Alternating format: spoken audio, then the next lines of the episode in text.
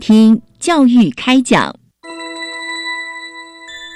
越学越多，越学越好玩，越学越多，越学越好玩。如果教育是春雨，我希望能滋养每一颗种子；如果教育是阳光，我希望能活络伸展每一株幼苗。聆听学子心声，分享教学心得，关怀环境变迁。扩大教育资源的平台，欢迎收听李大华主持的《教育开讲》，教育从倾听开始，一定划来。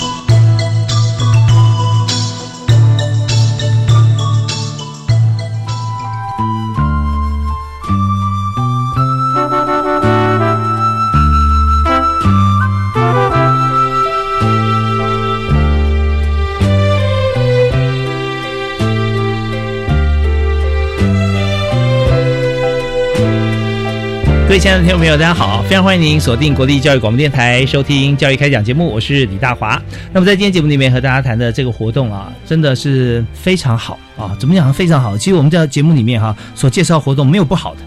但是为什么会好而且非常好呢？就是很多时候我们做一件事情啊。我们都会有设定目标，然后会规划策略，然后再执行，最后来检核啊它的成效，或者说在阶段性的时候看有没有达成我们的这个往目标方向走啊。但是往往啊一个非常长远的目标在进行的过程当中，它会因为时空的因素、人员的转换而慢慢的会呃，也许与时俱进啊，会慢慢就呃推陈出新，就呃走到新的一个方向去。但是呢。Украина 非常重要的一些目标的设定啊，那是不能变的。所以，我们今天所谈的这个活动啊，这个计划，就是在教育部高教司哈所进行的。USR 计划啊，我们现在从一百零六年哈，从呃去年哈开始我们就试办啊。那在今年呢，我们有达到呃一定的时间的时候，我们会有一个成果的分享。那当然，这个成果的部分哈，到底怎么样来看待这个成果？它是非常的宏大啊，还是说我们的成果在进行阶段当中？我们今天要请呃代表教育部高教司在我们节目里面接受我们专访的，在呃高教司大学经营及发展科的专员宋文倩宋专员。你好，嗯，各位听众朋友，大家好，然后谢谢李老师的介绍。嗯，我们这一个大学社会实践责任的计划，简称就是 USR 计划。嗯，本身当时我们在一百零六年八月一号开始试办。那为什么会推这个计划？很重要，就是台湾有一百五十七所左右的大学，嗯，然后有大约一百二十多万的一个大学生。是那。大学的能量其实不只在于研究学术、培育人才，很重要的也有一块是在服务社会。是，所以在企业他们红红火火的去谈企业的社会责任的时候，其实我们也在反思我们大学的社会责任应该怎么去做。嗯那我们要鼓励我们的大学走出学术的象牙塔，是，然后把他们的学术。或知识，去在他们所处的区域里头去贡献，然后扮演一个。地方智库的角色，而且能够让我们培养出来的人去跟在地结合，生根在地，然后大学生认同在地的时候，就会愿意在当地来留下来服务或者是创业。是，其实，在大学哦，最早的时候设立大学是在欧洲啊，欧洲那时候他在成立第一所大学的时候，就想说我们要一定要办一所大学，它的角色就是社区的脑。啊，因为大家都很辛勤工作，看那时候连连工业革命都还没有开始啊，那么方兴未艾的情况底下，所以在怎么样来思考能够繁荣地方，能够让这个人的生活可以更加的充实愉快啊，而且不止满足最基本的需求而已，那大学就应运而生，而且真的扮演非常重要角色。但曾几何时，我们发觉说，很多时候在光是学习、工作或生活这件事情，maybe 不见得是只有大学能做了啊。那这时候，那大学角色应该怎么样来把握？那所以就就开始呃有各种发展的方向。不过在今天我们很高兴啊，邀请呃文倩在我们节目里面特别谈 USR 啊，也就是大学社会责任，呃，它不但是一个责任，而且要实践哦。这个计划重点要实践这个计划哦。从去年八月到现在一年的时间了哦，嗯，呃，是小有成果。那这个小有成果，我们并不是看他说能够有多大产值，会影响多少人，而是我们看到他在每一位在计划执行的过程当中的参与者，他们心中的种子都萌芽哦，而且让人感受到温暖。所以在今天刚才呃。宋专也特别提到说，我们这个计划哈，就真的要带大家带这个呃大学学生哈，或者说一般人观念是走出象牙塔。那我们就看，真的，如果说真的有象牙塔的话，其实象牙塔是是也是很难很难建构的啊。它之所以能够这么精致哈，有它的这个成功的地方，但是我们怎么样让别人觉得说？哦，这是不食人间烟火，彻底来把 这样子的一个形象哈转换过来，这是很重要。所以我们现在就要谈一下这计划的缘起，我们了解之后哈，那我们就谈它的重要性跟目的性。好，跟各位听众来分享哦。当时我们在抠这个计划的时候，其实我们有跟各个学校的团队有去，就是有一些嗯部里面当然会有一些针尖的须知。是，那我们把这个计划。当时在一零六试办的时候，其实只有八个月，嗯，好，所以时间算非常的短暂。那我们一零七、一零八就是把这个计划跟学校的中长程计划再去做结合，嗯，让它可以继续的推展下去。那我们这个计划其实分三块，就是一团队它本身执行的一个经验跟能量，分成种子型。萌芽型跟生根型的计划，因为呃有一些老师，他其实就算我们部里面没有推这个计划，他其实早就已经在当地去生根了。有时候是用教案的方式，有的时候是用社团的方式。对，然后就是在自己的课程或者是学生社团的方式去跟在地的团体，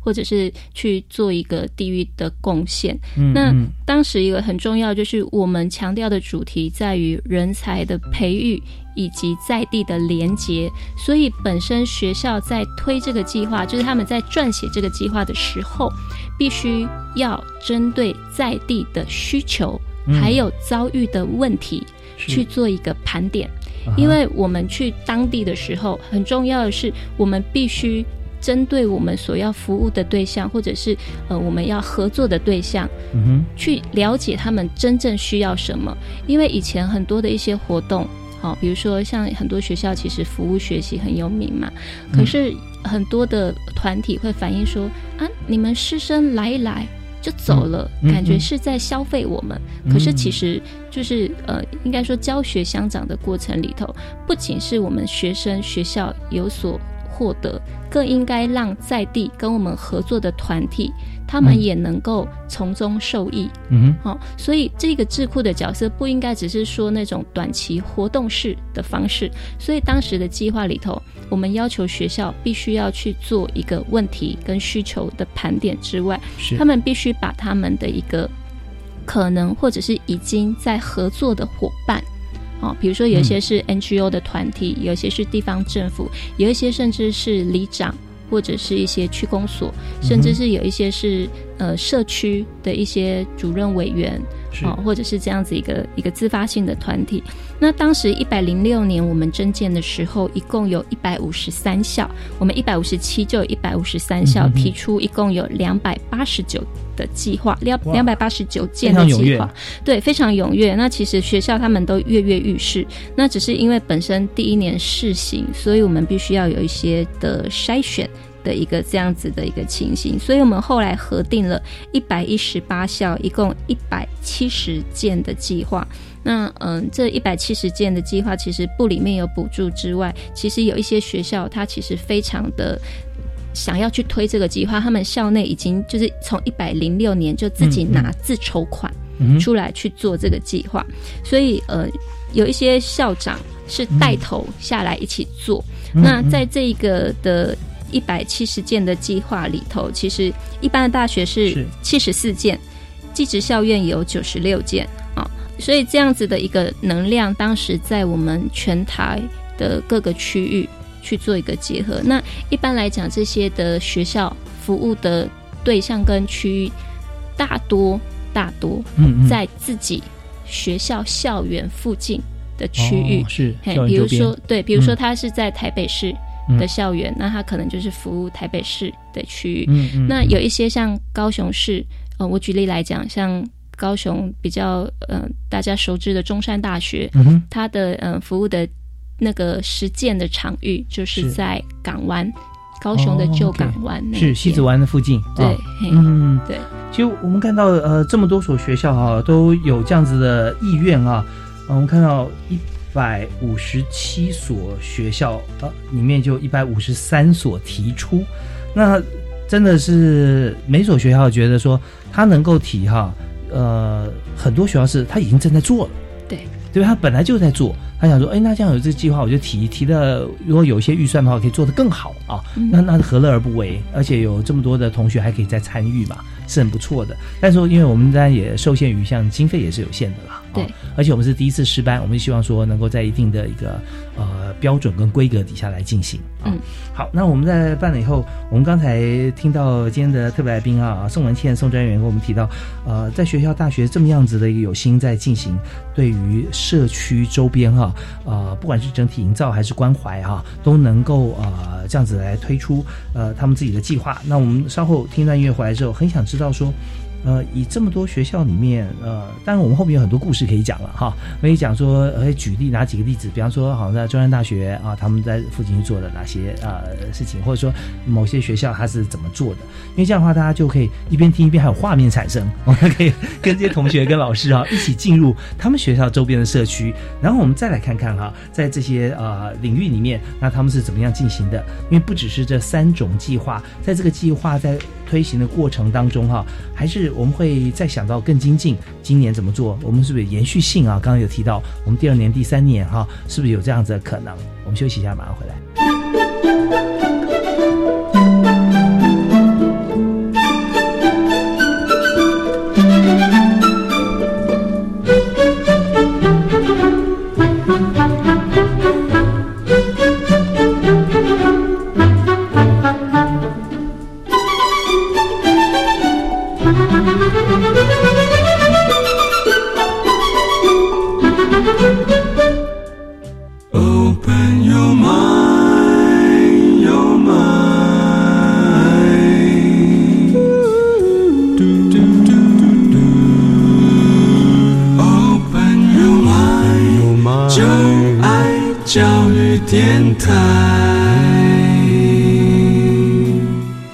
现在所收听的节目是每个星期一跟星期二晚上七点零五到八点为您播出的教育开讲节目，我是主持人李大华。我们今天非常开心，跟教育部高教司的宋文倩啊、宋专员在我们节目里面来谈，呃，最近啊，从从去年接的一个计划哈，那计划也是新的嘛，对，从去年开始是好那这个计划呢，就是 USR 啊大学的社会责任。那不但是有这个责任规划出来之后呢，还要想说怎么样去执行，要实践啊，实践要看成果。因为这个计划从去年教育部在规划的时候，我们有规划一笔预算嘛啊，是针对所有一百五十七所大学，就现阶段了啊。对那呃，那我们知道说，在今年的时候，我们还有在高雄有三校合并啊，高雄应用科技大学、高雄第一啊，还有高雄海洋科技大学啊，三所合并成啊高雄科技大学啊，那。但是在这个整体，我们知道说学校的数字哈、一直在呃做调整的过程当中，我们对于每所学校周边的这个社会责任啊，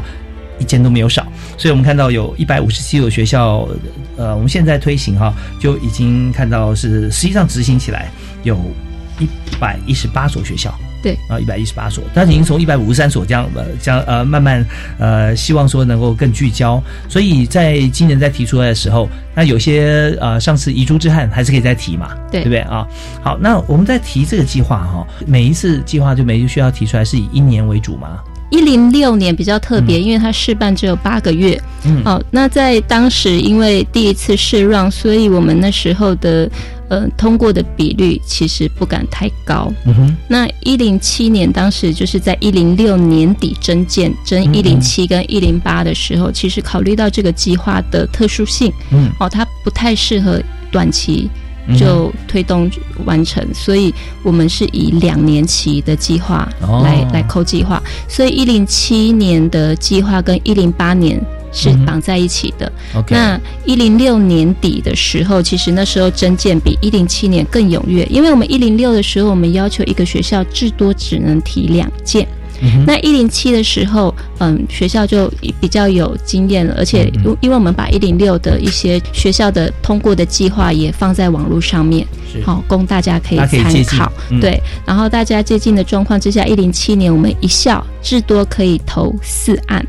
哦哦，那四案的时候呢，就发现那个量更大了。嗯一零七年一共有一百五十五校提了五百四十九件的计划。那我们最后因为在经费有限，而且希望说我们这个计划哦是比较嗯、呃能够看到量能的，因为一零七很特别，是这个计划纳入高等教育生根计划，嗯也就是说跟学校的中长程计划这边去做结结合在一起，就算我们这个计划一零七一零八是以高教生根的复测的方式来增减，嗯那即便没有得到这个计划，学校还是就是还是要尽大学的社会责任，只是这个以复测的方式征求的计划，它的计划的规模会比较大一点。复测是哪两个字啊？嗯、附件的附，嗯。册是那个书籍一册两册的那个册，哦，也就是说，今天如果我们在学校里面提了高教生根计划啊，对提出来之后，跟我们现在呃 USR 有关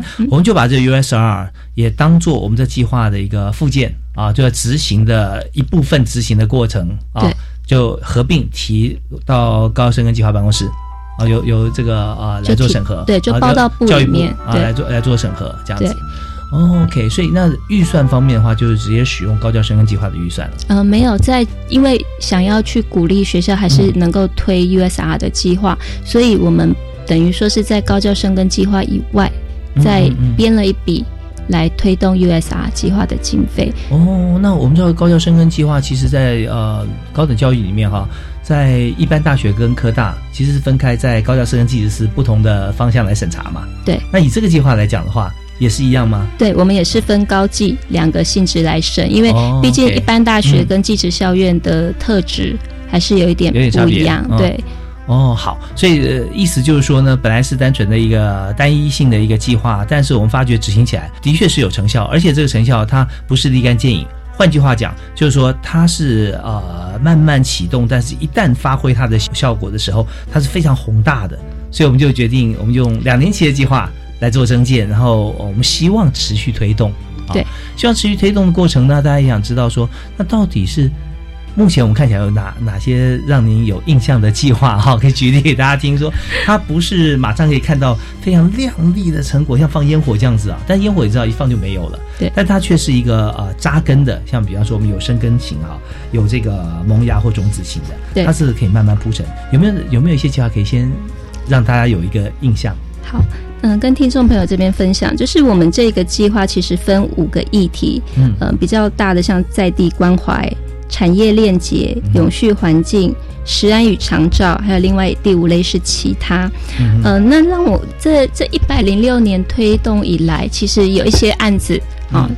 有进入到一零七年继续申请，那有一些我们觉得说，诶，它成效没有那么明显的，可能就是遗珠之憾。嗯可是有一些学校的校方觉得说，诶，虽然没有得到部里的补助，嗯还是愿意拿自己的校务基金来继续投入的，那我们也非常的感动，因为本身这个计划很重要就是拉近学校跟在地。的一个感情呀啊、然后也可以做得好的话，也可以让在地的那些居民也好，或者是学生也好，更认同这一个大学所在的区域。呃，以在地关怀来举一个例子好了，嗯、不晓得大家有没有听过暨南大学国立暨南大学，哦是它在 USR 的计划，它当时其实很重要，是当时九二一之后，嗯。呃，地震完之后，师生他们当时的一个可能地震的处理，学生没有留在当地，那造成当地的居民对于大学的有一些不谅解。嗯那暨南大学通过透过这十几年来，跟在地重新培养了新的一个感情，而且他们针对于在他们是怎么通过什么样的方式来培养感情？举例来讲，因为嗯、当时的校长跟学生其实都已经毕业了，是那新的校长接了之后，发现说，诶，在地的居民可能对暨南大学认同感没那么对强，认同感不强之外，而且他一直想知道说，那我们暨大的这一个特色，或者是我们的专长，可以去跟在地做一个怎么样的结合？举例来讲，他们当地种了很多的茭白笋。嗯，那茭白笋的水质，嗯哼，哦，还有空气的品质，其实对于它的一个农作物有很重要的一个影它响。对这个呃水质跟这个空气品质要求非常严格的，茭白笋本身啊，对，然后还有就是种完了之后，茭白笋的壳可能就是农民会做一个焚烧的一个动作。那本身普里又是一个盆地，盆地，那你如果这边有空屋的话，基本上会散不出去。嗯，嗯所以学校的那个他们的环境科学的学院刚好有这种水质监测、嗯空气二点五的一个相关的一个仪器，还有是。专长。啊那老师就带着学生，嗯。哦，实际上去在地、去农田、去跟那些农民、或者是嗯、呃那些的居民去沟通，然后嗯。让他们看到确切的数字，嗯哼。好、让他们说，诶，你这样子烧那个菱角壳嗯哼啊是茭白笋壳，对，这样会有一个空污的影响。那农民看到你这样子的仪器测出来之后，他就相信说，哦，这样子不能烧，这样会空污。那可是我要怎么办？啊对，所以现在变就变成说，大学的脑的功能就要出现，就是那茭白笋嗯的壳可以怎么样运用？学校是跟我说，他们目前在研发，看看有没有办法做成相关的产品，产品哦，像嗯饰品啊，对例，例如吸管。哦，吸管哦，是现在都不用塑胶吸管了，对，那用什么样的吸管？金属好吗？有时候觉得说是不是更更加的那个呃，也许呃另外一方面会有隐忧，所以用呃被大自然所能回收的材料，其实是最好的。对，就是变成说，当农民或者是在地的居民有这样子的疑问，或者是是。这样困难的时候，嗯，学校发挥自己的专长，好、一方面跟他们接触，然后再跟他们了解之后，可以适时的把自己的专长去跟他们结合嗯。的时候，让居民可以认同大学，嗯，而且让学生可以找到其他的一个创业或就业的可能。对，而且学生知道了在地的产业，知道在地的特色文化之后，甚至愿意留下来。呀，这就是共创多赢了啊！对对，在这个呃暨南大学这个做法呢，就很明确的可以让大家做成一个范例，就是大学呢不只是解释问题，它还可以帮你解决问题啊。所以我们说双解很重要，单解的话是没有什么用处啊，大家都会。盘后解盘嘛，对，然后就觉得哎，这这个怎么为什么它高，为什么低？但是你要告诉他在之前，或者说他现在这个结果，你该怎么样来把他这个问题解决掉？其实这就是一个非常重要的事情，也是大学的本物之一。但往往就像刚才专员有提到啊，那呃，如果大学它是被外界视为象牙塔，或自己也认为呃外界呃就周边的这个社区跟我没什么关系的话，那就很可惜了。所以透过教育部的 USR 计划啊，就是大学社会责任实践哈这个计划，那么就可以把大学的一些这个对于学术界的一些 know how 直接转换成实物。然后帮助在地的朋友，像暨南大学真的，它现在有好多哈跟在地农特产品食材相关结合的一些很实用的一些细索哈都产生。好，那这就是非常重要一点。那这边我们要再休息一下，稍后回来呢继续请今天的特别来宾宋文倩啊，请文倩来介绍一下以目前啊今年我们推出的计划，今年是两年一次一期的计划了，然后还有一些实际的案例跟我们应该注意的地方有哪些？好，休息一下，马上回来。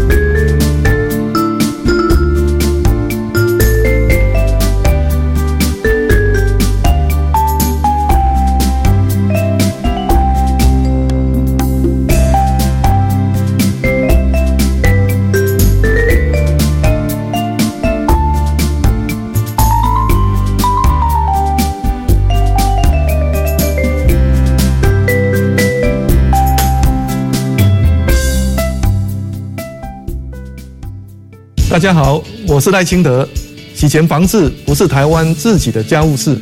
透明的金流是当前的国际共识。所以台湾不是有做就好，还要符合国际的认定标准。符合这个标准，我们才能够在世界的舞台上为台湾赢得好名声。政府邀请全民做会怕表，金流透明，让世界给台湾好评。以上广告由行政院洗钱防治办公室提供。八月一号起，零岁到五岁全面关照新制启动，两岁到五岁就读准公共幼儿园，家长自付额每月不超过四千五百元；非盈利幼儿园不超过三千五百元。公幼免学费，低收入户及中低收入户免学杂费，并且保障教师及教保员薪资。详情请洽咨询专线零二二二五六五三七九。以上广告是由教育部提供。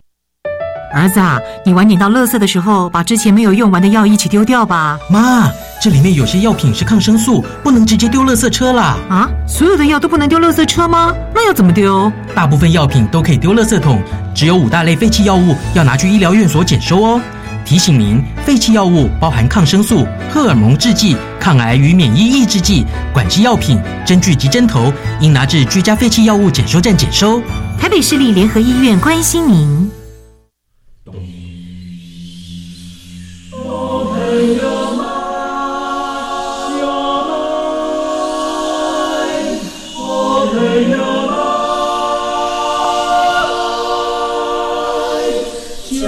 爱，教育电台。我们是海北室内合唱团，您现在收听的是教育广播电台。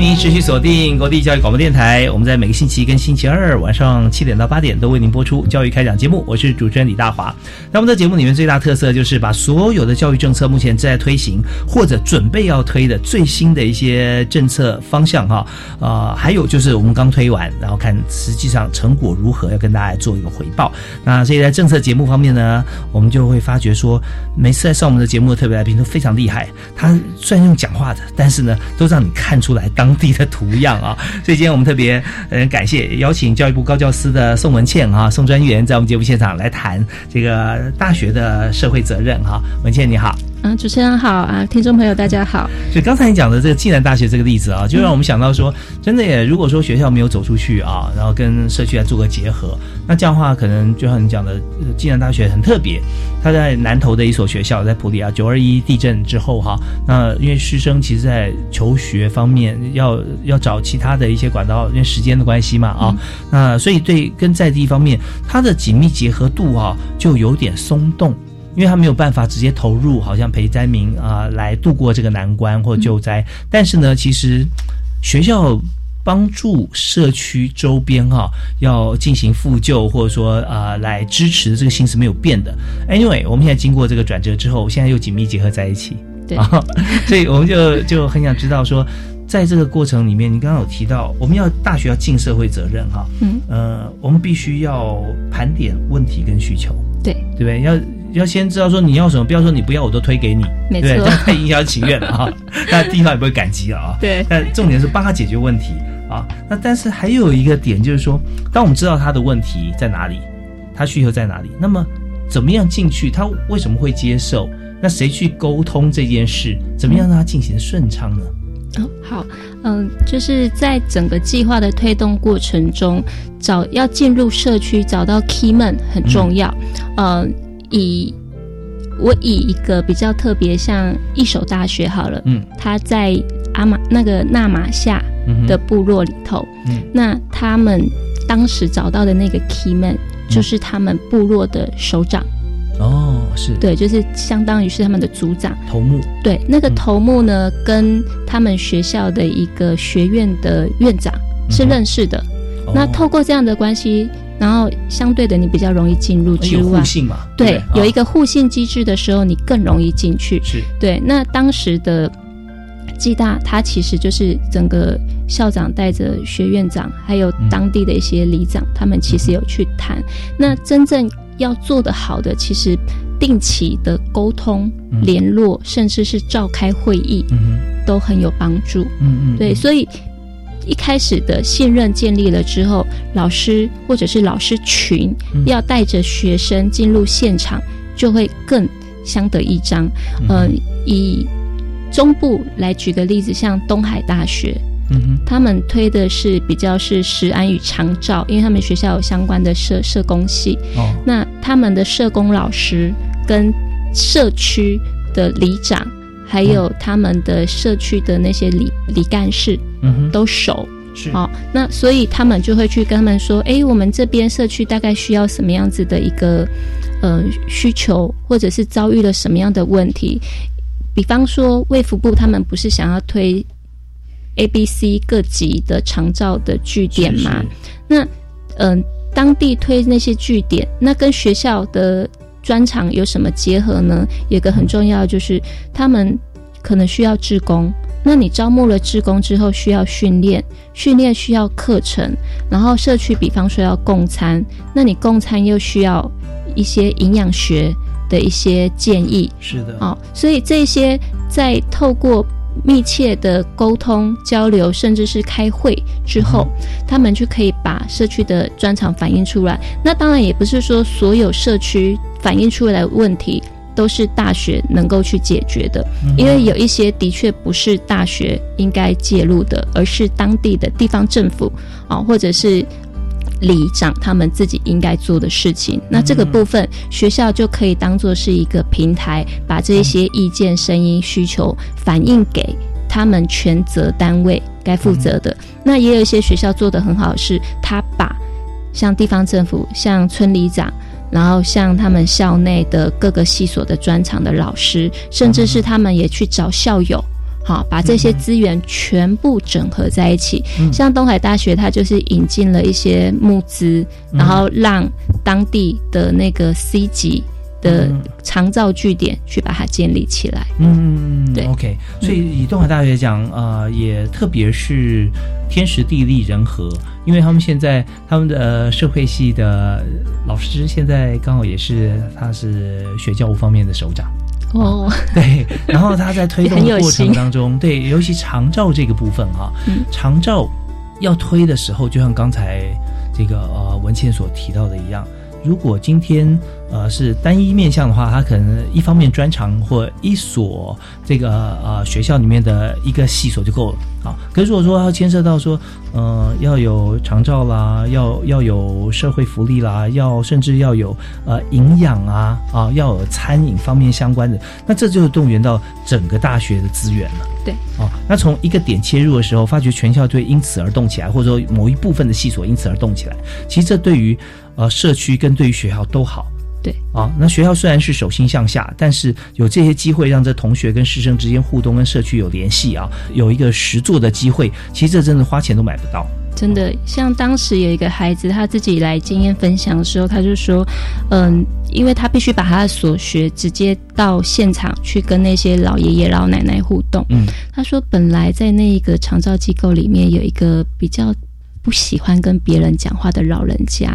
后来他愿意跟这个孩子敞开心胸，然后甚至是拉着他的手说：“啊，那你什么节气哈？那你要过来哦。”然后当那个课程要结束的时候，他其实看得出那些老奶奶、老爷爷们他们眼中的那种不舍，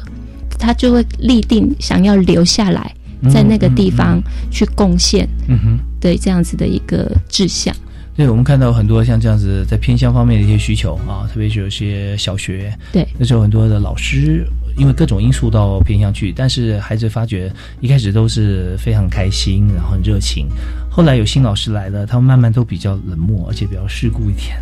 就这样子，好像 我我这么全心帮你备课啊，大家不太理我，他说哎，你们都来一点两就走了，根本不管我们。啊，对，那那种感觉其实蛮心酸的，就就很多的像是老师啊，甚至想留下来啊，我们看到很多的故事在网上面也也都哇被疯传，就说哇真的很棒，有这样子老师在这个偏乡能够当主任、当校长，就是他一生的职志就是进入偏乡当老师啊，所以这些互相的。相互交替影响之后啊，会发现，啊，现在越来越多人其实对于台湾啊的教育方面会更加的用心，包含像一些民间团体啊，那个、呃、TFT 对？有更多的投入。对，是。那这个计划有一个很重要的精神是，我们不只是把学生派进去，很重要的是要培养在地自己的人才。嗯比方说，嗯，刚刚那个长照据点好了，其实他们不只是把学生所学的贡献给在地，嗯他们也把那些长者的智慧去引发出来。好、老师设计的课程里头可能会比方说，嗯，他让孩子去学一道菜，自己去煮一道菜，可是是要跟那些老人家一起合煮。那你知道很多小朋友其实是不会煮菜，他就会去问老爷爷、老奶奶说这个怎么煮哈、那他们就是动手。那所以在透过老师的课程互动里头，培育孩子去跟这些长者的一个互动之外，长者其实也在教这些年轻人。哦，像比方说像世新大学，他去记录的眷村菜，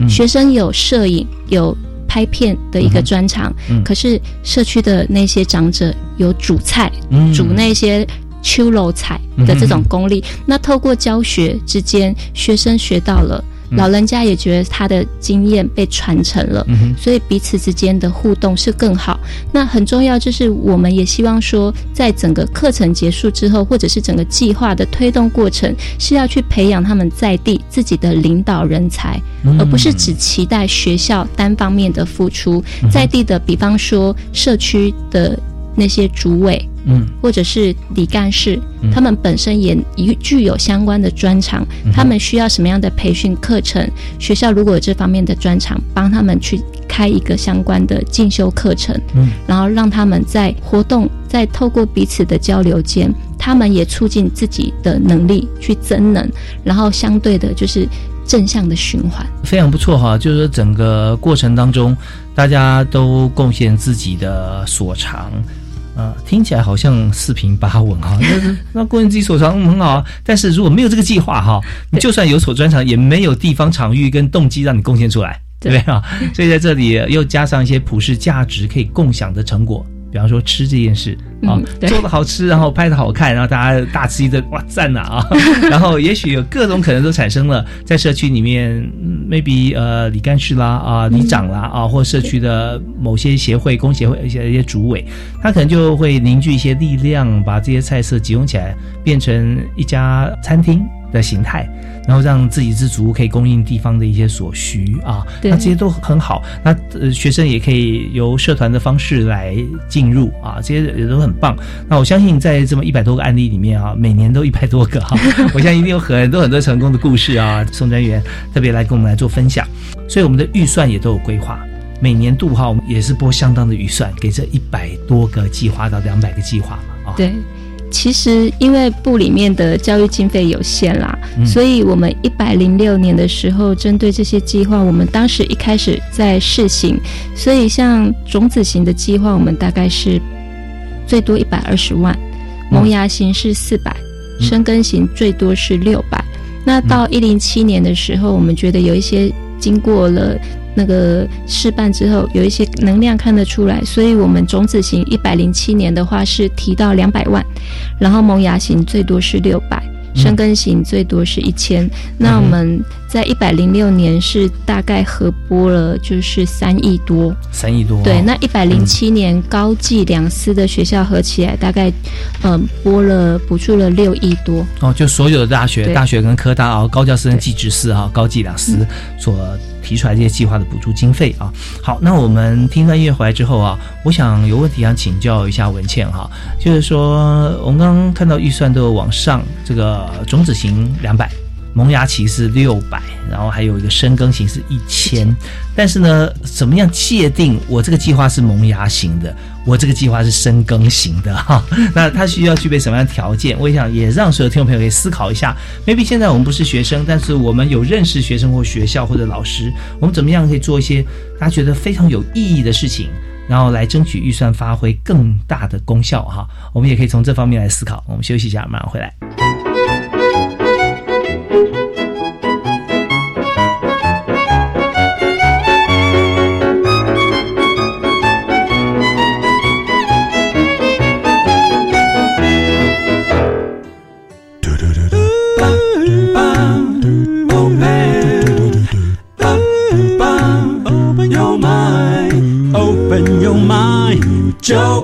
教育电台。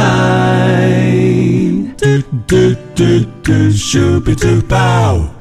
非常欢迎您继续回到我们节目现场啊！在教育开讲，我们今天谈的是大学社会责任啊，不但是有计划，而且还有实践的成果。那么邀请他的特别来宾是教育部高教司的宋文倩啊，文倩专员。那刚好跟我们提到说，整个计划我们从去年开始啊，然后去年推了八个月，然后今年再开始提的计划是为期两年。对，因为发现说真的时间呢、它是非常重要的。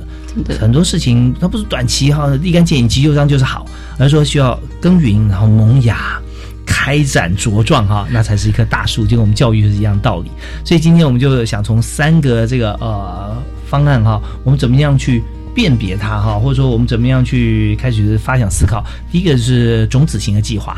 第二个是萌芽型的计划，第三个是深耕型的计划，补助也是由低到高。那我们怎么样来看这个计划是属于萌芽型或种子型呢？嗯，我们 USR 计划分三类，这是因为考量到当时每一个执行团队，它其实的经验跟能量不一样。嗯，呃，中子型的计划其实是嗯、呃、比较着重在它没有执行过相关类似的计划。我们在一零六年执行计划之前，其实我们的资科司就是资讯及科技教育司，他们有推过一个学习生态这样子的一个计划。那它其实也是要去跟社区去做一个结合。那还有科技部，他们也有一个人文社会这样子类似的计划，没有执行过相关的计划，它就是只能申请种子型这样子的计划。那如果说团队他执行就是相关的计划两年以上的，那他就可以来来申请萌芽型的计划。呃，如果说团队有执行四年以上类似计划的经验，他就可以考虑去执行生根型的计划。不过除了累积的那个经验之外，很重要就是深耕型的计划，我们希望它是可以跨校、跨领域，至少一定要跨学院。那萌芽型的话，它可以是跨校、跨领域，可是不见得是呃到整个学校。嗯那种子型的，它可能就是只有一个，比如说单一一个学院，可是它也是有一些是呃可以到跨系。跨系所这样子的一个经验，等于说是，嗯，从小到大，他的所针对的要解决的问题，会因为团队老师专长的不同，嗯嗯，哦，他能够解决的范围嗯跟那个问题会不一样。嗯像有一些学校它，它的能量其实是跟着社区互动了之后，慢慢想加进来的老师变多了，嗯团队就越来。跨越多领域，越来越庞大，对，然后他要去协助的场域也越来越多。然后其实有一些社区很有趣哦，像刚刚提到的东海，他说他们本来一开始只有找三个。做的不错了，然后其他的社区互相看了之后，发现说，哎，那个里有在做，然后那学校把一些能量引进来之后，他们的那些志工或者是他们那些领导人员有做一些培训，他们觉得也需要的时候，他们就愿意去跟学校谈。所以有一些学校，他如果 USR 计划做的不错，他要服务的对象可能就会越谈越多。哦，是，所以你刚刚提到说这个计划可以呃跨校啦，哦、对，跨校来做，那也有呃跨校的这样子一个呃组合，也提了很多计划，也有，对对。那这些计划其实我们知道说，它做好了以后，它甚至可以复制的，是不是？呃，应该说学校如果建立了一个 model 的时候，嗯、其他学校会想要仿效。比方说像暨大的案子，他做的不错，它、嗯、的水质跟空污的这个监控的那个发表出来之后，嗯、有一些学校就已经有在模仿。因为其实 PM 二点五的这种监测，其实很多学校都有这样的技术，可是以前可能没有想到说应用面，哦、对对，可以这样应用。嗯，对。然后像有一些呃，像我刚刚提到的，像不管眷村菜，或者是像桃园原治大学，他们发展一个桃园学，就是把他们桃园的一个历史文化地理，哦，嗯他们学生老师带着学生这样子去进行课程的时候，把当地的好几个特色的景点去规划相关的旅游推荐的路线，嗯，哦，然后甚至是架设网站。就是去推广，让别人可以知道说，哎，我们这边其实有这么多丰富的文化历史，嗯、然后大家可以循这个路线来玩，嗯、然后还有做一个相关的校校内自己做相关的一些报道。OK，对我们发觉说，现在许多大学啊，他们的创意都非常的丰富啊，所以会结合在一起。像桃园刚刚提到了呃这个做法，在原治大学，那原治大学还提过一个桃园三结义啊，都在桃园的学校三所啊，原治、中央、中原哈三所学校，他们同学呢可以互相修课，因为他们在算过用大众运输工具哈来往返各校区之间，其实都非常快速的，嗯。所以这也是呃提供在桃园地区的学校的学生啊，呃只要是他们呃学校就讲好了，那同学就有更大的便利性。啊，对不止跨院修课，跨校修课都可以啊。呃，今天文倩有带来有这么多所学校哈，都有参加我们的 USR 计划。我举一个南部的例子好了。好，大家都知道，呃，中山大学在西子湾那边，是呃，那它其实离港边非常的近。那我们都知道，在早期我们高雄发展的时候，高雄港是一个很重要的吞吐港，货物都是从那边运输。是那可是随着高雄港的没落，嗯那一边的居民生活，或者是那一边的整个经济，其实都有没落的一个情形。那高雄呃中山大学，它就是看到高雄港的辛酸没落之后，他们把学学生，就是老师带着学生进去里头，希望透过各种的活动也好，跟区里的一个合作，希望把旧港区的一个文化找回来，好、历史轨迹找回来，然后把学生的巧思放进去，看看怎么样去帮助在地社区的人，还有让外面的人愿意进去那个地方。嗯举例来讲，他们去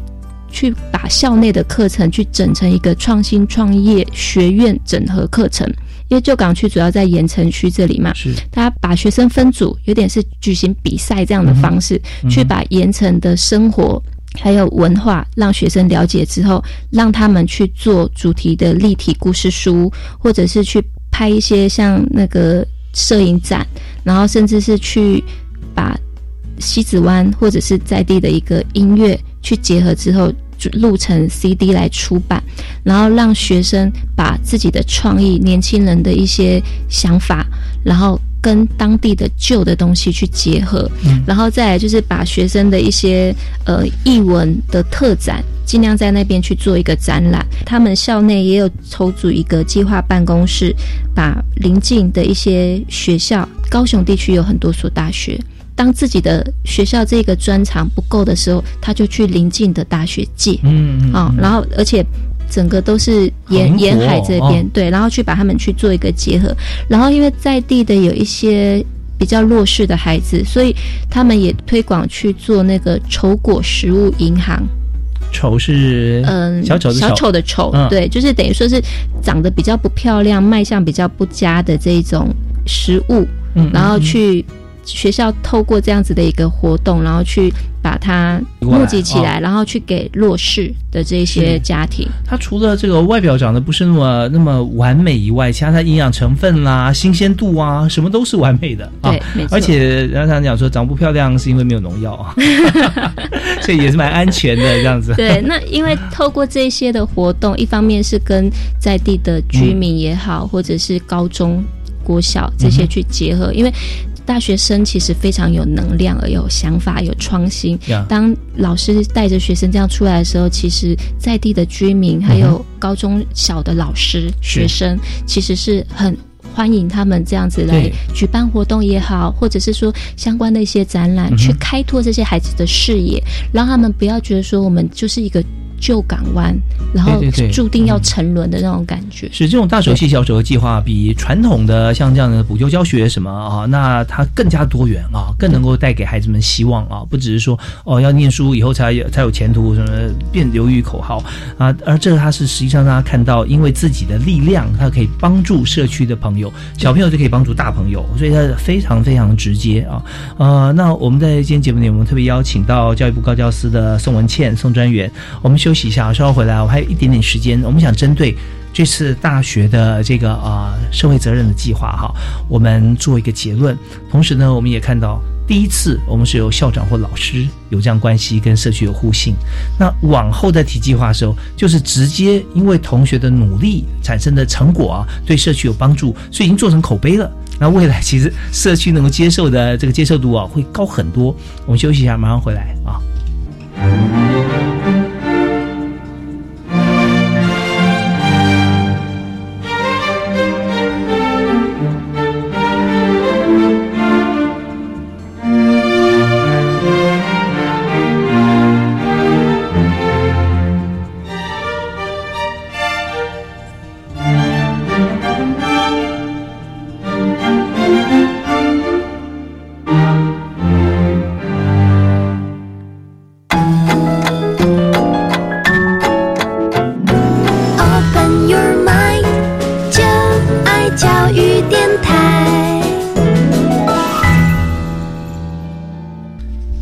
过得超级快，现在马上一个钟头就要过去了。那最后一点时间啊，大概只有一两分钟时间，邀请今天特别来宾，教育部高教司的宋文倩宋专员，为我们这次呃在大学的社会责任的计划跟实践啊成果方面啊，能够做一个结论啊。这么多所大学都有心哈，来为社区要来做这个贡献的工作。那么我们现在跟未来哈，我们再怎么进行？嗯，本身这个计划是可以深刻的让人们感受到温度，嗯，而且大学如果再透过这样子的计划，可以把师生整个带出来，其实将会有别于我们新科技所造成的一些知识的传播，或者是新科技的新大学这样子的一个去塑造成塑造不同的差异。大学本身的存在需要人们的认同，嗯，那大学本身的特色也有赖于学校内部师生的共同营造。那透过这样子的计划，不仅是教学方式的一个改变，甚至是有可能造成校内一个不管是行政上也好，或者是整个我大学的经营上面。一个很大的去思考，因为我大学必须能够在地生根，才能永续发展。那我们在这个土地上面，我们有一百多所的大学，嗯，如何让我们在地的人能够去认同这所大学的存在？这个是大学必须去思考的。嗯哼。那有一些不错的案例，我们后续也会不去透过网站也好，或者是透过其他的方式，像我们今年在七月二十八号、二十九号，其实有办一个大学实践的博览会。那其实到到了现场，其实非常的有趣，因为很多学校就把我刚刚所讲的那一些的成果，其实是现场展现，然后直接跟来参观的人去做互动。那我们明年可能也会把我们一零七。的实施的成果也会去规划做一个这样子的展览，对，所以呃，如果后续有这样子的一个成果的发表，也欢迎各地的民众可以踊跃去参加，让我们去亲自感受到我们大学 USR 计划的温度。是，真的非常谢谢文宪在我们节目里面来做的分享啊！因为大学的 USR 计划，它虽然是我们来做社区方面的一些，像是从服务的观点来讲，或者说从这个为为社区营造来推动来讲哈，那这是一个观点。但事实上，其实这个计划进行开展以后，会发现说，其实呃，为什么说施比受更为有福，就是因为因为透过这个计划啊，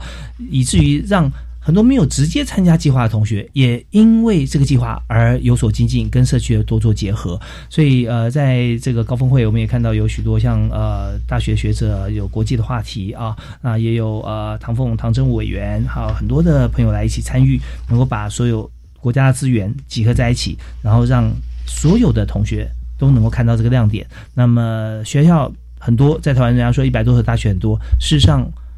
一百多所学校就是有一百多所资源啊，这么多的资源可以提供给所有的全民，那该是多么幸福的事情！从这个角度来思考啊，我们更要感谢这个宋文倩啊，宋专委今天带来这个好的话题。好，那我们就呃拭目以待哈。我们希望说每年都有精进嘛啊，都来我们的节目里面跟大家分享。好，再次谢谢文倩，好，谢谢主持人，谢谢，感谢您的收听，教育开讲，我们下次再会，啊，拜拜。